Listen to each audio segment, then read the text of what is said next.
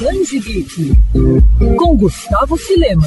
Neste sábado, dia 30 de abril, é comemorado o Dia Internacional do Jazz. E para celebrar a data de um jeito bem especial, a Livraria Ponte, em Niterói, vai receber um evento especial que vai mostrar as ligações entre o estilo e o universo dos quadrinhos. A cantora, compositora e pesquisadora Geisa Fernandes vai apresentar uma aula-show unindo música e imagens para falar sobre a longa convivência entre o gênero musical e a nona arte. O evento gratuito tem o apoio do pessoal da Nit Comics e começa às 4 horas da tarde. A Livraria Ponte fica na rua Tiradentes, número 128, no bairro do Ingá.